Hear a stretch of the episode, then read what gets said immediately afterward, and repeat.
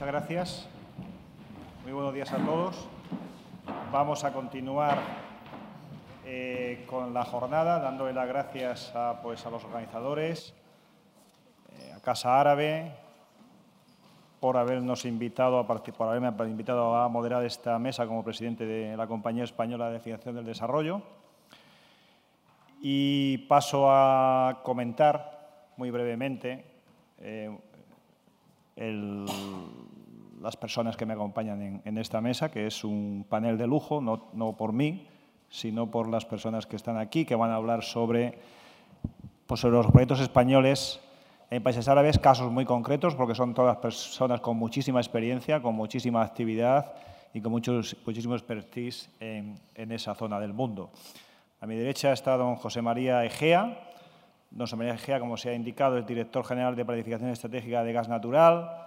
Es, pues, tiene un currículum eh, eh, muy extenso, es licenciado en Ciencias Químicas, es MBA por, por ICADE, tiene una experiencia profesional pues, ya desde el año 91 en el Grupo Gas Natural y Fenosa y ha trabajado pues, en muchísimas áreas dentro de este grupo y ha participado en importantes proyectos como ahora contará él en Argelia, Marruecos, Egipto, Oman, etc. Eh, a mi izquierda, en primer lugar, está don Manuel Alabar. Don Manuel Alabar es vicepresidente de Técnicas Reunidas, es también licenciado en Derecho y máster en Relaciones Internacionales por la Universidad Complutense. Es eh, diplomático de carrera y pues, ha sido consejero comercial en Teherán, Washington, Lisboa, director general de Política Exterior para África, Oriente Medio y Asia en el Ministerio de Asuntos Exteriores y ha sido embajador de España en Guinea, en Malasia, en Argentina, en Arabia Saudí y México, entre otras muchísimas más actividades. También es una empresa que tiene muchísima experiencia, como ahora verán, en, la zona concreta. Eh, en la esquina derecha está don Jesús Sierra, que es director general de la, región, eh, EMEA de Acciona, eh, pues también tiene muy gran expertise, es ingeniero de profesión y además tiene pues, un MBA y tiene bastante experiencia en este ámbito. Y en la esquina está don Isaac, Isaac Martín Barbero, una persona pues, también muy conocida, es licenciado en Derecho por la Universidad Autónoma de Madrid, es economista del Estado, técnico comercial y economista del Estado del año 99. En los últimos años ha hecho una excelentísima labor en el ámbito de la Dirección General del ICES, en el ámbito empresarial. Ahora mismo pues, tiene otras responsabilidades como presidente de INECO, pero además eh, pues, ha sido consejero económico comercial de España en Ankara, en Ho Chi Minh y en Riyadh, entre otras eh, actividades. Hecha esta breve presentación de cada uno, yo lo que Quizá le pediría a cada uno de ellos, para empezar este debate o esta exposición, que pues, en unos siete o diez minutos nos expliquen su experiencia en, la zona y nos cuenten todos aquellos eh, proyectos o actividades que ellos consideren que nos pueden aportar para el debate y para llevándolo en nuestra mochila cuando volvamos a trabajar en esos, en esos países. Tiene la palabra don José María Gea. Muchas gracias, Salvador. Y mi agradecimiento igualmente a la Casa Árabe por invitarme a participar en estas interesantes jornadas. Las relaciones y la experiencia de gas natural con los eh, países árabes se circunscribe lógicamente al mundo, al mundo del gas, básicamente de los contratos de gas. Y tiene una característica que es eh, largo tiempo, o han sido durante mucho tiempo, y al mismo tiempo de gran relevancia, gran relevancia económica. En este breve minuto que me, que me has dado, Salvador, eh, voy a contar un poco, mm, básicamente, las relaciones más duraderas y estables se han dado en Libia, o sea, con Libia, con Argelia, con Marruecos y con Egipto. Entonces, empezando por Libia, pues bueno, nacen a través de un contrato de GNL que se hace eh, con, la parte, con la contraparte libia en el año 71, y es el inicio de la eh, gasificación en España, un contrato que viene el año 74 hasta eh, Barcelona, a la, planta de Barcelona que por entonces se estaba construyendo. Bueno, esa relación ha durado mucho tiempo, se extendió el contrato y prácticamente se agota cuando la primavera árabe, ¿eh? porque el contrato también se estaba extinguiendo, pero bueno, teníamos alguna intención de ver si hacíamos alguna extensión con alguna renovación de la planta, pero confluyen todos los acontecimientos y finalmente pues ese contrato se extingue. ¿eh? La segunda experiencia eh, de más entidad y más tiempo es con Argelia. Eh, inicia, se inicia por el mismo tiempo, por los años 70, y se dispone también de un contrato de GNL. Argelia estaba haciendo unas plantas de gas natural licuado, ya exportaba a Italia, ya exportaba a Francia eh, ya exportaba algo de, no sé si algo de Grecia. Y finalmente, pues bueno, pues nosotros, España se sube a ese tren y tiene un contrato, realiza un contrato inicialmente bajo de un millón y medio, de, de 1,5 BCM año y se va incrementando a todos los cuatro o cinco. Ese contrato con respecto a gas natural eh, pues dura, o ese vía de suministro dura hasta el año 2000 aproximadamente, pero desde entonces pues también otros operadores que están en el mercado español reciben gas vía GNL de Argelia. A continuación hay un hito también eh, importante que es la toma de decisión de construir una línea, un gasoducto para recibir gas desde Argelia por Marruecos, cruzando el estrecho de Gibraltar, lo que se llama el gasoducto Magreb-Europa y en el tramo argelino se llama el Durán-Farrell. Esa decisión se toma en el año 92 por la entonces Enagas y estamos recibiendo gas de ese contrato desde el año 1996, por lo que hemos cumplido el 20 aniversario el pasado mes de noviembre. Bueno, ha sido también una, una experiencia importante que además ha implicado a cuatro países, porque eh, se buscó la conjunción de Argelia, Marruecos, España y Portugal. Fue un, proyecto que recibió además subvenciones y financiación internacional. Eh, con posterioridad, ya en la segunda parte del año 2000, pues está el proyecto Medgas, en los que mm, eh, Gas Natural no participó inicialmente, pero ahora es también accionista con un 15%. El proyecto fue, liderado por Sonatrack y por, eh, y por CEPSA y este proyecto empezó la producción mm, en el año, a principios de 2011. Y es también una línea directa que cruza Argelia con Almería. Es, ha sido un proyecto de inversión importante, también como otros mil millones, y también suministra gas al mercado español. Eh, el suministro y la relación con Argelia pues, ha sido especial porque ha, pues, sido Argelia ha sido el suministrador, el mayor suministrador de gas a, nuestro país durante mucho tiempo y hoy continúa siendo el mayor, pero si, bien la cuota hoy del, suministro es aproximadamente el 50% de los suministros que entran al mercado español. A su vez, España bueno, pues se ha diversificado, ha construido numerosas plantas de regasificación y ha posibilitado también la entrada de contratos pues, de otros sitios, de Trinidad Tobago, Nigeria, Orán, Oman, perdón, Qatar, Estados Unidos, etc.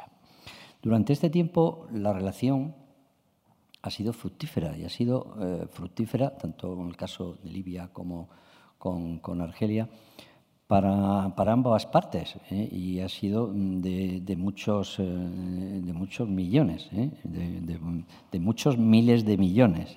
Eh, una idea, la facturación de, Argelia para el conjunto de España mm, ahora mismo es de, de 3, 4, de 3, 4 mil millones, dependiendo del nivel, no la de gas natural, la del conjunto de los operadores, dependiendo del nivel de crudo, evidentemente, porque el, el, precio está indexado.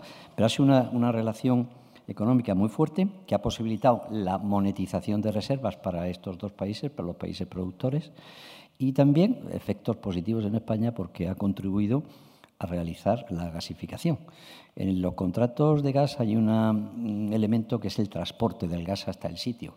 Es evidente que la proximidad con Argelia pues, hace que este, este valor pues, sea más bajo que si traes gas desde otra fuente de suministro. ¿eh? Y yo creo que ha sido una, eh, una relación de mutuo beneficio para ambas partes. No me olvido ahora de Marruecos, que ha sido fundamental en la ejecución del proyecto más importante hasta ahora, porque es por donde más gas ha pasado. Entonces, eh, Marruecos ha tenido, eh, al, estar en el medio y, construir el gasoducto y ser el propietario del gasoducto, pues eh, fue, en mi opinión, una, una decisión muy inteligente ha aportado muchos eh, beneficios económicos a Marruecos por los llamados derechos de tránsito y al mismo tiempo ha posibilitado que Marruecos disponga de gas para realizar los ciclos combinados y la generación a gas que actualmente eh, presenta. Por último, me parece que buen tiempo, me queda uno o dos minutos. Por último, una breve mención a Egipto. Egipto no es un proyecto de gas natural, es un proyecto de Unión Fenosa que con la fusión de gas natural y Unión Fenosa hereda gas natural. Es, es una construcción de una planta de licuación en Damieta, la planta de Damieta, y es una planta de gran tamaño que fue una planta modélica, empezó a funcionar el año 2005 para traer suministro de gas a un operador, eh, que era Unión Fenosa, para sus necesidades de eléctricas barra industriales.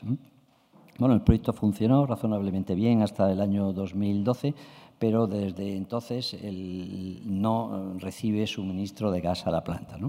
Eso es un, un hándicap porque, porque evidentemente es una planta eh, muy, muy grande, muy costosa, con un préstamo de, internacional y, bueno, y ahí pues estamos, obviamente, estamos teniendo dificultades. Hasta ese momento, como digo, ha sido beneficioso para Egipto porque ha obtenido unas divisas muy sustanciales, aproximadamente mil millones por año, y mm, de la planta y para eh, Unión Fenosa barra gas natural, pues también porque permitía un suministro en condiciones competitivas al mercado español en una zona muy próxima a, nosotros, también con bajo coste de, de transporte.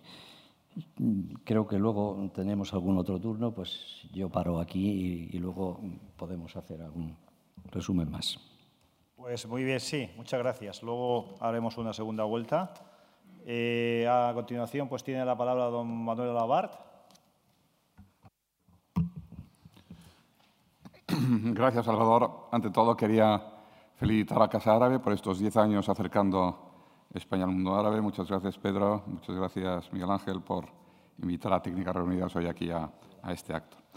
Como saben ustedes, Técnicas Reunidas es una empresa de ingeniería especializada en petróleo y gas y en energía y llevamos operando desde hace 57 años. Cotizamos en bolsa, está en el IBEX 35 eh, desde hace más o menos 10 años y está considerada en el mundo como uno de los diez grandes contratistas internacionales en proyectos llave en mano en el sector de nuestra especialidad. En los últimos cinco años, por ejemplo, ninguna empresa en el mundo ha entregado más hidrocrackers a clientes internacionales que Técnicas Reunidas. Diseñamos y entregamos, entre otras, refinerías de petróleo, gasificadoras, plantas petroquímicas, desaladoras y centrales de ciclo combinado. ¿Dónde actúa Técnicas Reunidas? Actúa en todo el mundo, en los cuatro continentes, pero fundamentalmente en Oriente Medio, donde se concentra alrededor del 65% de nuestra cartera. Estamos especialmente presentes en Arabia Saudí, país en el que conseguimos nuestro primer contrato en 2003. Arabia Saudí nos ha adjudicado recientemente la modernización de la mítica refinería de Ras Tanura. Con ello, Técnicas Reunidas se ha convertido en la única ingeniería que trabaja en las cuatro grandes refinerías saudíes, en Yambú, en Jubail, en Jizan y en esta hora de Rastanura. Quiero destacar que desde nuestro primer gran contrato en Arabia Saudí en el año 2003, los dos grandes clientes públicos saudíes, la petrolera Saudi Aramco y el holding industrial SABIC, nos han adjudicado 18 proyectos por un valor total que se acerca a los 16.000 millones de dólares. Bien es verdad que esta cantidad no le corresponde íntegramente a técnicas, solo una parte, quizás algo más de la mitad, porque en muchos de estos grandes proyectos, por su tamaño, vamos en consorcio con alguna otra ingeniería internacional, ya sean europeos o asiáticos. Como proyectos en curso, Además de este que les digo de la refinería de Rastanura, tenemos la planta de procesamiento de gas de Fadili, que se terminará en el año 2009, son unos 3.000 millones de dólares. Las obras para un hidrocáquer y un centro combinado en Chizán, cerca de la frontera con el Yemen, que se acabará también este año, así como la planta petroquímica de Sadara, en Jubail, que es la mayor del mundo hecha, digamos, de una sola vez, y que se terminará también este año. En Kuwait hemos sido adjudicatarios el año pasado de la nueva refinería de Al-Zur, cuyo costo de 4.000 millones de dólares compartimos con nuestros socios chinos. Contrato que se añade a otro, el quinto tren de gas, por unos 1.400 millones de dólares adjudicados hace dos años. En Emiratos Árabes Unidos hemos participado en importantes proyectos de gas y somos también muy activos en otros países de la zona, como puedan ser Bahrein y Omán. Les decía que Técnicas trabaja en el mundo entero. Hicimos nuestra primera planta en el año 1968 en Argentina, tres años después de que hiciéramos en España nuestra primera refinería completa para Petroliver, en La Coruña. En 1981 obtuvimos nuestro primer contrato llave en mano en Asia, concretamente en Indonesia, para la empresa estatal Pertamina.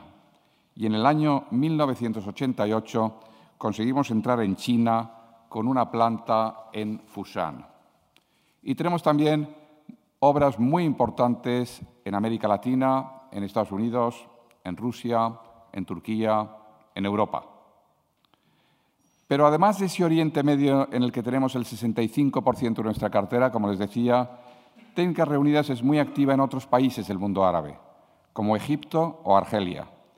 Es especialmente significativa nuestra intervención en Argelia, donde en la actualidad estamos desarrollando el imponente campo gasístico de Tuat Gas en el sur del país, y donde participamos en el desarrollo de las más importantes refinerías del país. Para Técnicas Reunidas y desde nuestro primer contrato en Arabia Saudí en ese 2013, que fue la refinería de Yambú en el Mar Rojo, nuestra relación con los países árabes es una historia de éxito. Tenemos una relación extraordinaria, profesional y humana con las grandes compañías petroleras del mundo árabe, ya sean estas Saudi Aramco, Kuwait National Petroleum Company, Oman Oil o Sonatrach en Argelia. Acogemos aquí en España a numerosos ingenieros árabes que desarrollan conjuntamente con los nuestros los proyectos que interesan a sus países. Sus familias vienen a España con ellos, sus hijos están escolarizados en España. Son profesionales los saudíes, los cubaitíes, los egipcios o los argelinos de muy alta cualificación. Técnicas Reunidas ha hecho un gran esfuerzo de inversión en la cultura árabe. Téngase en cuenta que nuestros proyectos son llave en mano, lo que implica procesos que duran un mínimo de tres años en los que tenemos que coordinar suministradores y trabajadores de procedencias diversas que deben respetar los modos y costumbres de nuestros clientes, que, como decía, suelen ser grandes compañías públicas. Nos preocupa mucho, pues, respetar y adecuarnos a una cultura milenaria como es la árabe, actuando siempre dentro de sus normas esenciales. Son países con importantísimas reservas energéticas, ya sea de petróleo o de gas, entre otras, que el mundo necesita y va a seguir necesitando. Para nosotros son un mercado imprescindible y lo van a seguir siendo. Hemos recibido siempre técnicas reunidas, por cierto, el apoyo inteligente de nuestra Administración, incluido CESTE, y de su amplia red de embajadas y oficinas comerciales en todo el mundo, en todo el mundo árabe en este caso. Y quizás un último apunte, pues ya estoy acabando. Tanto en el mundo árabe como en el resto del planeta, Técnicas Reunidas se esfuerza siempre en, en ejercer de elemento tractor de nuestras pymes en su esfuerzo de internacionalización. De esta estrecha interacción con el mundo árabe, Técnicas Reunidas ha aprendido mucho. Estando los países árabes en el corazón de los problemas y soluciones energéticas de nuestro tiempo, y siendo Técnicas Reunidas una empresa líder internacional en este campo, creo que el presente y futuro de nuestra relación es muy sólido y Técnicas Reunidas trabajará intensamente para que esta actividad que tenemos hoy en el mundo árabe se incremente todavía más en el futuro. Nada más, muchas gracias.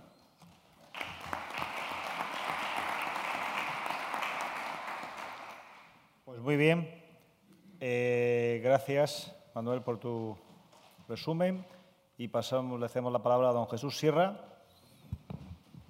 Buenos días, Salvador. Muchas gracias por la invitación también a la Casa Árabe de haberse acordado de Acciona para participar en este, en este seminario. Como todos sabrán, o casi todos sabrán, Acciona es uno de los principales grupos constructores españoles dedicados al campo de las infraestructuras. Posiblemente también es uno de los más antiguos, porque casi nos podemos remontar a 150 años desde el, momento en que empezamos con, la famosa concesión medida en el campo Zamora-Oviedo-Vigo. Me encanta decirlo, ¿eh? porque el MZOV eh, fue uno de los orígenes de esta compañía y también integró después en Renfe, lo cual es todavía más interesante y nos da una visión un poco más de futuro de lo que fue aquella eh, bueno, pues, eh, experiencia empresarial y lo que se ha convertido hoy.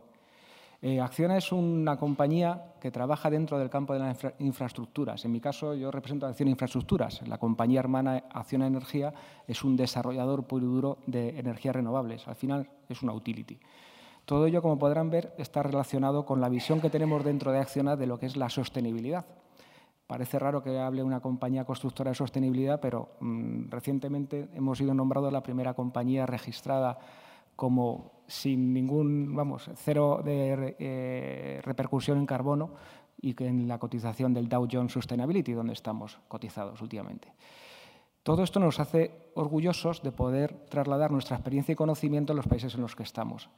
La región del norte de África y, y el Middle East, que es donde donde estamos bueno, trabajando activamente desde el año 48, en que la compañía empezó a trabajar en Marruecos, ¿eh? hasta hoy, en la que estamos implantados en prácticamente todos estos países, pues nos ha ido aportando experiencias positivas y negativas. En la suma, la adición es positiva, sin lugar a dudas. Y en los últimos diez años, desde que existe la Casa Árabe, yo creo que este impulso ha sido todavía más, más notable. Estamos trabajando prácticamente pues en todos los países. Tenemos filiales en Marruecos, además con Marruecos tenemos una relación especial y particular, porque dentro del grupo eh, se integra la compañía Transmediterránea, que ha sido el primer puente que ha existido entre Marruecos y, España. ¿eh? En Argelia, en Egipto, Jordania, Arabia Saudita, eh, Qatar, Emiratos, Omán. Esto quiere decir que dentro de las 33.000 personas que somos la familia Acciona, más de 3.000 están trabajando actualmente en la región MENA. ¿En qué proyectos? Pues hemos intentado siempre aportar valor donde vamos, no, puede ser de otra forma. Eh, parece también un poco extraño en una constructora, pero nuestra aportación de valor se basa en la innovación. Dentro de la compañía tenemos 400 personas dedicadas solamente a lo que es I más D I. Eh, el día que yo entré me llevaron a, ver el departamento, yo no, no me lo quería como ingeniero, estoy acostumbrado a construir y, no a pensar en el futuro. Pero gracias a, esa innovación pues hemos sido todavía más activos y más exitosos ¿eh? en, nuestra estrategia de internacionalización. Porque cuando nos enfrentamos a un mercado tan competitivo como es el de Oriente Medio y el del norte de África, o eres innovador y competitivo en añadiendo valor, o si no, eh, prácticamente no tienes nada que hacer. Eh, por así decir, como principales proyectos, porque si no me extendería mucho, porque he visto que dentro del, folleto los que más, el mayor número de proyectos lo aporta Acciona, lo cual está, está bien. ¿eh? ¿Eh? Pero queríamos ver, contaros más o menos que estamos ah, construyendo actualmente proyectos muy emblemáticos. El metro de Dubái, la nueva línea que va a unir eh, la ciudad con la Expo 2020. Estamos ejecutando, es una, es una empresa española la que va a llevar la gente y os invito a visitarlo en el año 2020 a la exposición universal. también hemos construido las dos principales desaladoras de Qatar, 450.000 metros cúbicos al día, en un tiempo récord, 18 meses. Estamos construyendo el mayor parque fotovoltaico del mundo también en, en Dubái. Y hemos tenido la oportunidad de continuar trabajando en Marruecos, en la depuración de agua, en carreteras, en Argelia, operando y construyendo desaladoras, en Arabia Saudita, tenemos en la operación tres de las depuradoras de la Meca y una de las desaladoras más grandes que hay en Dubai. Con esto os quiero decir que la visión que tenemos desde el grupo es que a pesar de las contingencias que se han ido sufriendo por la región, nuestra visión a largo plazo nos lleva a, quedarnos y a quedarnos eh, a gusto. No es fácil, ¿eh? no es fácil porque, como yo bien os decía, el mercado es muy competitivo. Eh, no solamente las amenazas que nos comentaban en la primera ponencia con respecto a la evolución económica y social de los países, como desarrollador, de infraestructuras que somos para terceros o para nosotros mismos Y cuando digo nosotros mismos es porque invertimos nuestro dinero en concesiones en los países. Lo que buscamos siempre es un mercado estable en el cual estas inversiones a 20, 25 años pues tengan, puedan tener su desarrollo lógico, ¿eh? sin sorpresas en que nos cambien las reglas del juego. Eh, por ahora no lo hemos encontrado. ¿eh? la situación la, vemos como favorable para la inversión. Y, en eso, eso es lo que vamos a hacer. Estamos participando en proyectos de inversión en Jordania, mercado pequeño en relación con los que hemos comentado anteriormente, pero que también es atractivo y un mercado estable. Todo esto nos ha llevado a pensar que cuál es la evolución del futuro del mercado en las, de las infraestructuras en, en Oriente Medio. Pues creemos que las infraestructuras de transporte van a tener un fuerte impacto por el crecimiento de las ciudades. Queremos participar en ese, en ese proyecto. Se va a necesitar energía, energías renovables, que es nuestro, nuestro pan y mantequilla, como dirían los, los anglosajones. ¿eh? Estamos haciendo eh, no solamente plantas fotovoltaicas, sino también plantas solares de concentración en Warsasat, 160 megavatios de una planta en Marruecos, además de la que queremos construir ahora en Emiratos. Al margen de eso, el agua. El agua, el ciclo de agua, es una de las principales actividades de la compañía y una de las que más ligadas a la sostenibilidad, que es nuestra, nuestra apuesta de futuro. En este momento estamos operando no solamente las desaladoras que os he comentado previamente, sino que tenemos en cartera pues, un volumen enorme de proyectos. Lo que tenemos que conseguir es que se materialicen. Es cierto que todo va ligado a la financiación. La financiación va a ser en el futuro una de las condiciones necesarias y suficientes vamos a tener competencias de, países con un gran tejido empresarial en, el mercado de esas infraestructuras que no va a tener las limitaciones de financiación por acá. Los 9.000 millones de los que hablaba Jaime son, son bastante importantes, pero hablo de limitaciones en cuanto a la regulación de aportar esa financiación. Nosotros nos tenemos que atener a las reglas de la OCDE y al margen de eso hay otros países que no lo tienen que hacer y que serán nuestros principales competidores. Con esto os quiero decir que tenemos un futuro eh, prometedor, pero también va a ser bastante un reto para una compañía como la nuestra. Y nada más. Muy bien.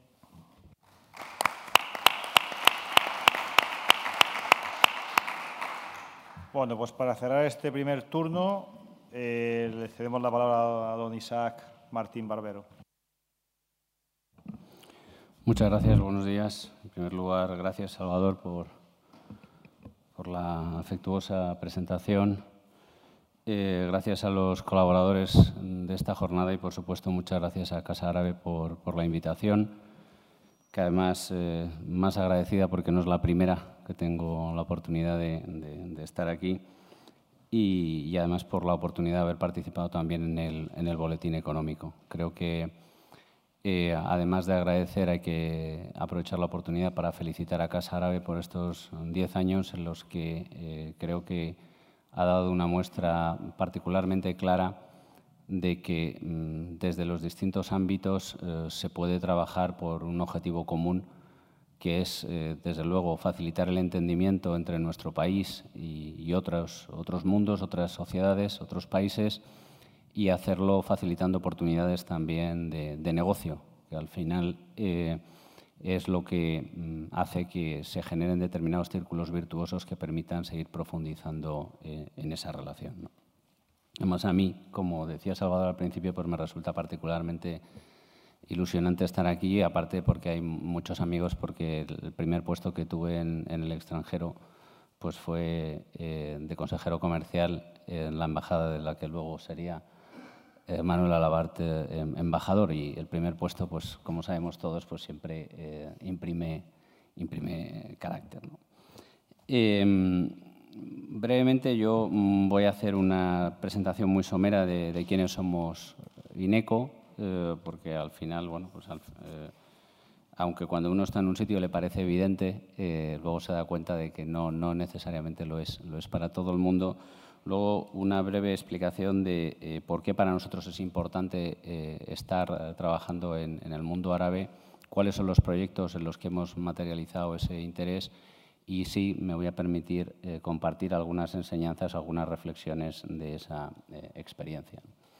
Nosotros somos una empresa pública de ingeniería y consultoría y tenemos entre nuestros accionistas eh, fundamentalmente cuatro, que son Enaire, el responsable de eh, la parte pública de lo que es AENA, ADIF alta velocidad, ADIF convencional y Renfe, con lo que mm, de eso eh, es fácil intuir que, siendo como somos una empresa de ingeniería y consultoría, nuestra especialidad fundamental está en el ámbito del ferrocarril y en el ámbito aeroportuario y de navegación aérea y, como no podía ser eh, de otra manera, con esa doble naturaleza, particularmente en la intermodalidad. Una empresa de 50 años de historia, haremos el año que viene, Dios mediante, que hemos trabajado en 50 países diferentes y que ahora bueno, pues estamos en unas cifras eh, modestas de facturación cuando se compara uno con los compañeros de mesa, pero que para una ingeniería pues no está mal porque el año pasado lo superamos, superamos los 205 eh, millones de euros de, facturación.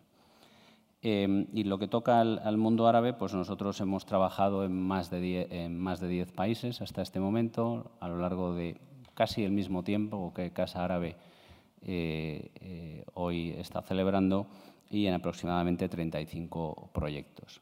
Y lo hemos hecho eh, desde un convencimiento y es que para nosotros es una zona eh, particularmente atractiva, es una zona eh, que combina la cercanía con el desafío a la hora de, trabajar en ella y donde hay unas magníficas relaciones políticas, unas relaciones comerciales y económicas que en estos años pues, han evolucionado a muy buen ritmo. Creo que es importante marcharse con la idea de que en estos años donde las exportaciones españolas han crecido eh, de forma récord, el crecimiento de nuestras relaciones comerciales con el mundo árabe ha sido superior en dos veces y media a la media del crecimiento de eh, nuestras relaciones eh, comerciales. Y es una zona del mundo pues, que está absolutamente decidida a fomentar la diversificación, a hacerlo apostando por la inversión y particularmente por las infraestructuras, que es consciente de que para sacar eso adelante hacen falta reformas. Algunos de los compañeros de mesa eh, se referían anteriormente a eso. Hacen falta eh, también algunos marcos jurídicos eh, ligeramente diferentes si se quieren realizar esas visiones, y esto es muy importante también destacarlo, visiones a largo plazo que sí existen en la zona, donde es muy frecuente que estemos hablando de un horizonte de 2030, 2035 o 2040. En definitiva, es una zona que tiene un proyecto a largo plazo que pasa por eh, crecer en términos de competitividad, que pasa por mejorar eh, su capital social. Y ahí es exactamente donde nosotros eh, hemos estado implicados. Hemos estado implicados en, como es el título de la mesa y de la jornada, en el desarrollo de estos países, es decir, no solamente en su crecimiento, sino en su transformación y lo hemos hecho, eh, desde luego, aportando lo mejor que sabíamos hacer, pero aprovechando también nuestra implicación en esos países para desde eh, la humildad y desde una voluntad permanente de escucha, pues también aprender y ganar capacidades de trabajar mejor en esos mismos lugares o de aprender a trabajar mejor también en otros. Y así estamos en el proyecto de alta velocidad eh, Meca Medina. Es difícil pensar en un proyecto en el ámbito de las infraestructuras un em, proyecto español eh, en el mundo más simbólico que ese. Como saben, son casi 7.000 millones de, euros el, contrato del consorcio español y a nosotros ahí nos cabe lo que es eh, la gestión del contrato y la gestión del, proyecto. Em, en Kuwait, em, bueno, es el más destacado en Arabia Saudí, podría hablarles también de eh, nuestro interés en, el en alguna línea del metro de, de Riyadh, o del pequeño contrato que hemos ganado recientemente en el aeropuerto de Dammam. En Kuwait eh, hemos estado implicados en el desarrollo de alguna zona industrial. También estuvimos eh, trabajando durante años en el proyecto del, aeropuerto. Estamos implicados en, la mejora de las infraestructuras eh, de las carreteras y de las autovías y también hemos participado en la elaboración de un plan para la mejora de las infraestructuras ferroviarias.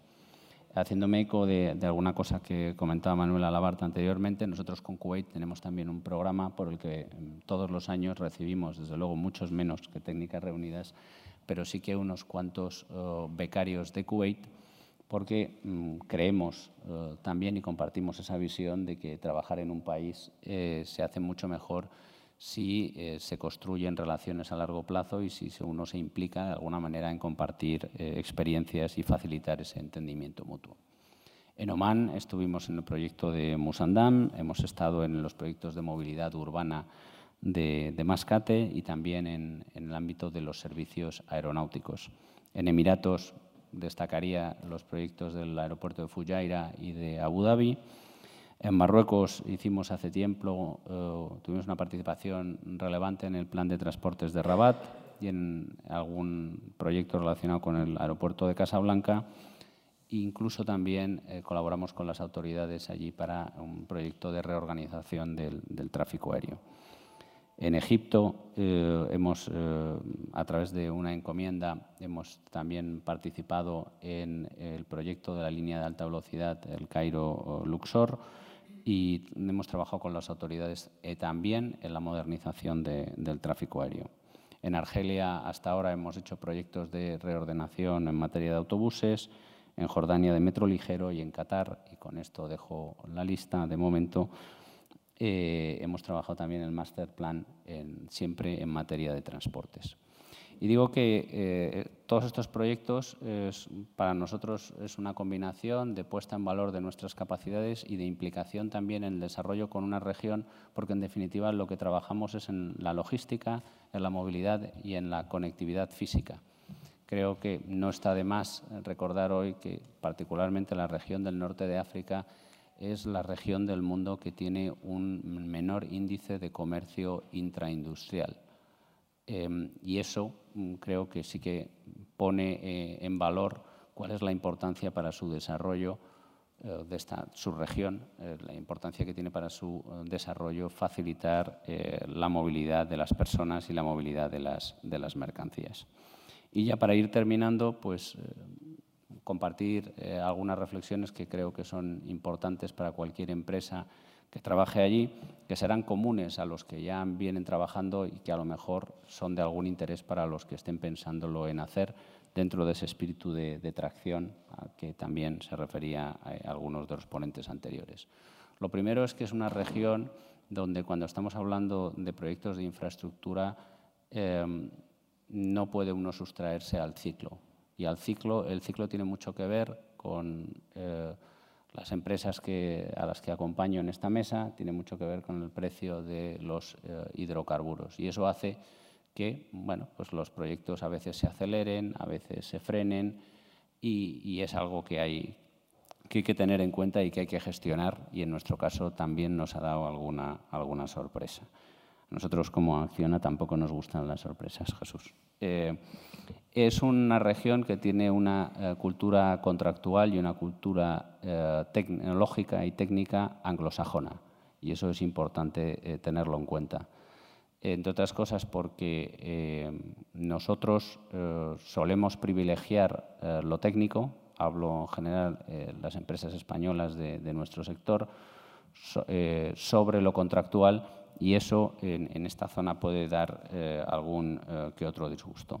Existe todavía, creo que es justo reconocerlo, un déficit en la percepción de la calidad de las soluciones, los productos y los servicios eh, españoles. Es, para ser percibido tan bueno como otros, es importante hacerlo un poquito mejor de lo que los hacen algunos otros que están en la mente de todos y sobre todo lo que no es asumible es hacerlo un poquito peor de lo que somos capaces de hacerlo porque eh, eso que a lo mejor otros se lo pueden permitir hacer, a nosotros eh, nos termina por salir caro. Tenemos una ventaja de simpatía y de afinidad que no mm, se convierte automáticamente en una ventaja de entendimiento. Em, y hay que hacer un esfuerzo porque eso sea así. Y desde luego es una parte del mundo donde hemos aprendido que es mucho más importante trabajar eh, o que es fundamental trabajar con un enfoque estratégico y entender que las relaciones son mucho más importantes que las transacciones a pesar de que éstas sean fundamentales. Y trabajar en relaciones pues, supone implicarse en el ámbito personal, Creo que ha habido algunos ejemplos eh, muy bien y muy detalladamente explicados en la mesa de lo que eso supone y supone también aceptar un hecho y es que trabajar en esta parte del mundo es intensivo en, tiempo. En definitiva, y para nosotros ha sido una experiencia extraordinariamente enriquecedora, una experiencia de la que nos sentimos muy orgullosos por lo que nos ha permitido hacer y por aquello en lo que nos ha permitido participar, pero es una experiencia en la que seguimos aprendiendo cada día y desde luego eh, seguiremos eh, dispuestos eh, a seguir aprendiendo y desde aquí quiero animar a, a, todos aquellos que se lo estén planteando a que también apuesten por participar y por trabajar en esta parte del mundo. Muchas gracias.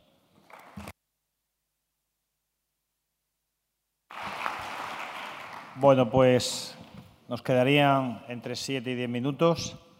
Vamos a aprovechar pues el talento que hay en esta mesa, ya que han, nos han aportado una visión muy general y muy clara de lo que han hecho hasta ahora y de, también han apuntado algo de futuro. Pues antes de ceder la palabra un par de cuestiones al auditorio, yo sí que les dejaría un minuto a cada uno eh, a que nos contaran cómo ven el futuro de la presencia comercial e inversora de las empresas españolas o de su empresa en los países árabes. No sé si don José María.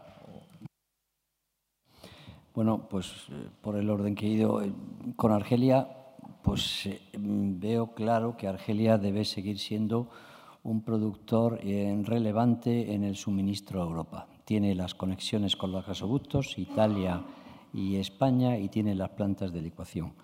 Es, está muy bien posicionado para seguir suministrando gas en importantes cantidades a Europa. Y y quizá destacar que mm, para ello necesita poner en producción las importantes reservas que tiene, que son suficientes, y atender los crecimientos de demanda interna que deberían de ser, que deberían de ser moderados. Entonces, eh, Argelia tiene que jugar o debería seguir jugando un papel importante y es fundamental también para, para el país. Con respecto a, Egipto, pues bueno, se abren posibilidades porque es una zona en la que se está descubriendo mucho gas. Están los yacimientos del East Mediterranean y, están los yacimientos que el propio Egipto, de Zor y tal, está descubriendo. Al mismo tiempo, bueno, pues Egipto está sufriendo una transformación porque está haciendo, implementando medidas estructurales que ha acordado con el Fondo Monetario. Esas medidas estructurales va a pagar a van caminadas a hacer pagos a los productores para que sigan invirtiendo. A reducir los subsidios de la, energía es una cosa fundamental, sobre todo para los países que viven de esto. Y, al mismo tiempo, bueno, pues y está recibiendo fondos. Luego está en una mejor posición y ahí, bueno, pues eh, me atrevo a ser optimista en el que la planta pues vuelva a estar en producción con estos, con estos elementos. Olvidé antes decir que, bueno, que también tenemos relación con, con Oman, aunque mencioné, me parece, de pasada como suministrador, y también con, con Qatar. ¿eh? Eh, bueno, respecto a Oman, pues tenemos una relación muy, muy sólida porque somos también inversores en una planta de licuación, en este caso con el 7% minoritaria, no como en Egipto, que es muy mayoritaria. Y, y, ha sido una relación interesante y fructífera también para, para nosotros. Y con Qatar pues tenemos también dos BCMs de gas de la época del año, de los, de los 2000, como yo digo. Unos son del 90, otros de estos. Este es del 2000. Don Manuel. Bueno, yo más que pensar que el futuro va a ser bueno, quiero y espero que lo sea por la cuenta que le trae a mi empresa. En, eh, en la zona yo creo que eh, sobre las novedades en la zona, en el mundo árabe, se ha hablado en el panel anterior, precios de petróleo que en lugar de estar a 100 dólares están a 50. Y eso ha significado que las eh, grandes empresas de la zona eh, piensen más que en exportar el crudo tal cual, sino en sacarle valor añadido a ese crudo que tienen sus países. Y eso significa, en la jerga eh, profesional de la zona, que probablemente se van a potenciar las actividades downstream. Y por lo tanto nos espera una época donde los países del mundo árabe van a hacer más refinerías y sobre todo van a hacer más plantas petroquímicas con objeto de que sus productos petrolíferos eh, tengan valor, valor, añadido. Yo creo que eso, si se consolidara, pues sería buenas noticias para una empresa como, como la mía. La novedad, de todas maneras, eh, la que tenemos encima, yo se ha referido a ella Jaime García Legaz antes en el, en el panel, es el tema de la financiación. Es decir, eh, hasta ahora estas eh, grandes empresas públicas tenían una hucha, él decía, y por lo tanto pagaban todo a tocateja. Ahora eso ha cambiado. Eh, la situación fiscal de estos países ha cambiado radicalmente y por lo tanto van a tener que recurrir a la financiación internacional. Y yo creo que para eso nos vamos a tener que preparar un poco todos. El pistoletazo de salida, como saben, lo ha dado hace un año Saudi Aramco, cuando ha decidido privatizar eh, una cantidad indeterminada de, su capital, parece ser que hasta un 5%, eso de todas maneras es una cantidad enorme de dinero, pero vamos a ver si Aramco tiene éxito y consigue hacerlo. Y, pero eso eh, le ha abierto los ojos a muchos otros países que dicen tenemos que buscar dinero fuera para financiar nuestros proyectos, no nos basta con el dinero que hemos ahorrado.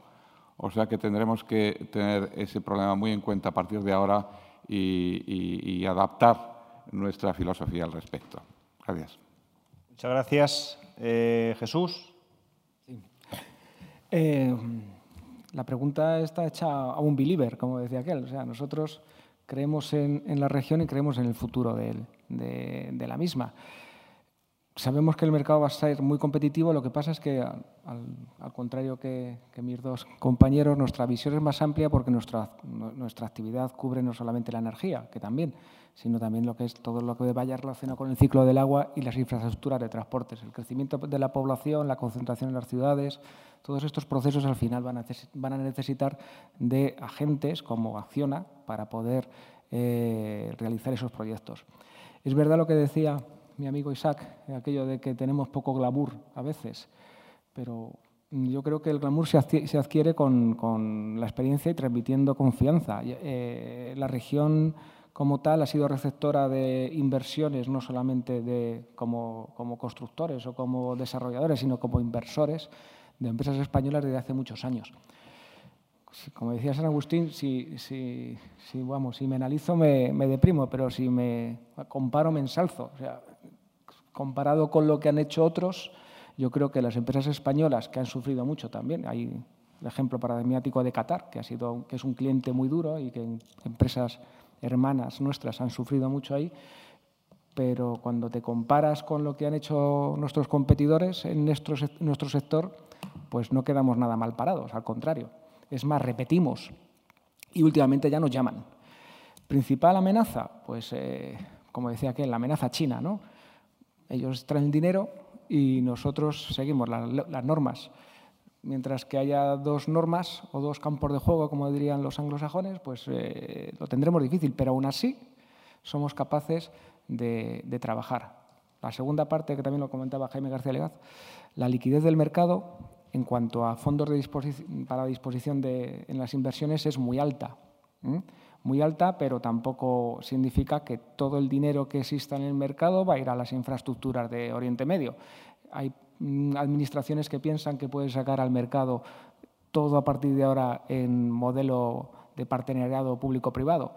Eh, tiene que haber un mix. De lo contrario, pues eh, podemos tender todos a la melancolía porque no se lleguen a realizar esas infraestructuras que son necesarias, que van a servir para desarrollar el país, que van a servir para desarrollar el empleo, porque se queda ahí. No, no nos lo traemos fuera, no, desarrollamos el software aquí, lo desarrollamos todo allí. Y en segundo lugar, algo muy importante que creo que también ha comentado Manuel, las empresas grandes como las nuestras llevamos aparejado también eh, la expansión de pequeñas y medianas empresas españolas que nos acompañan.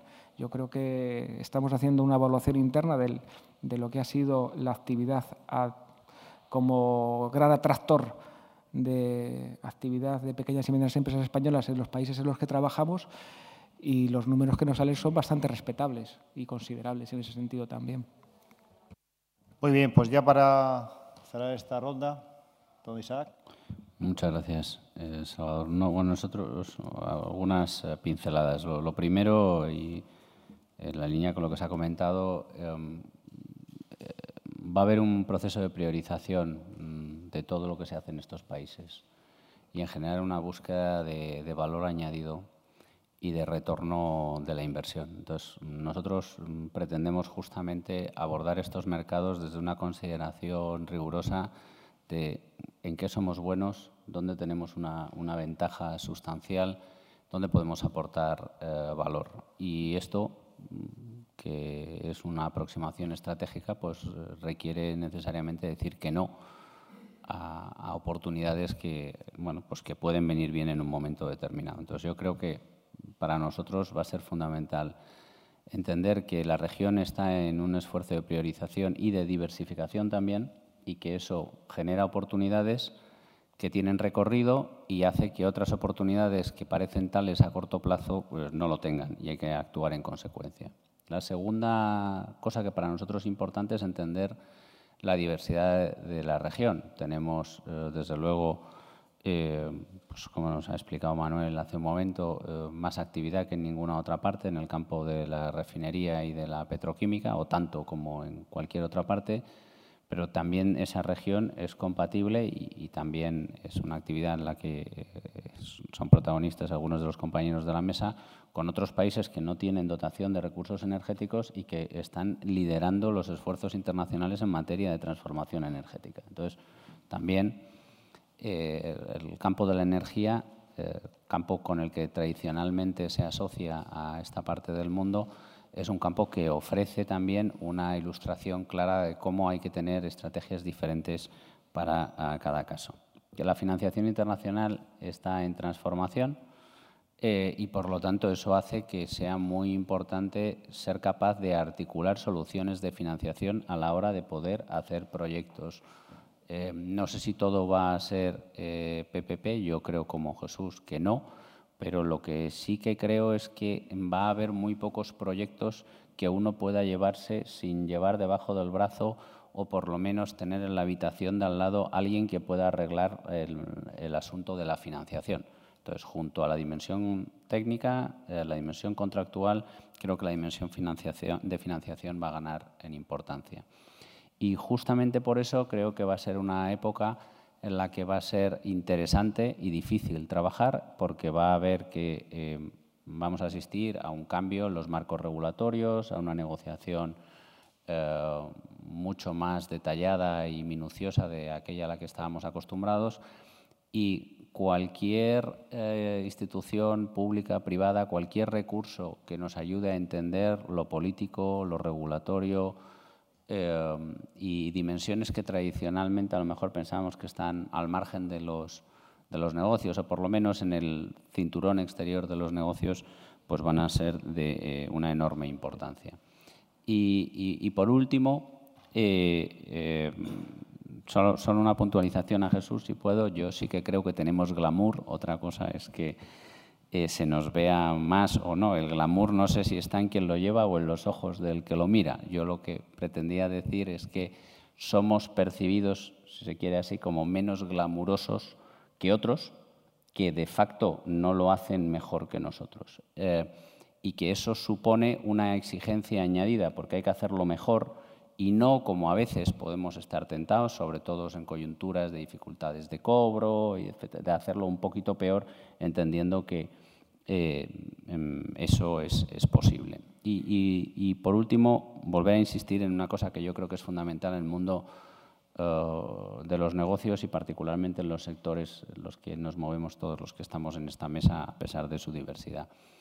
Aunque el contenido es próximo a la realidad con la que los españoles estamos familiarizados, el continente contractual es extraordinariamente diferente. Em, y ahí eh, hay muchísimos eh, riesgos que hay que gestionar de una manera eh, proactiva. Y eso, que siempre es así, en un contexto de cambio de reglas de juego casi permanentes, como es el que seguramente nos enfrentamos en los próximos 5 o 10 años, es todavía más importante tenerlo en cuenta.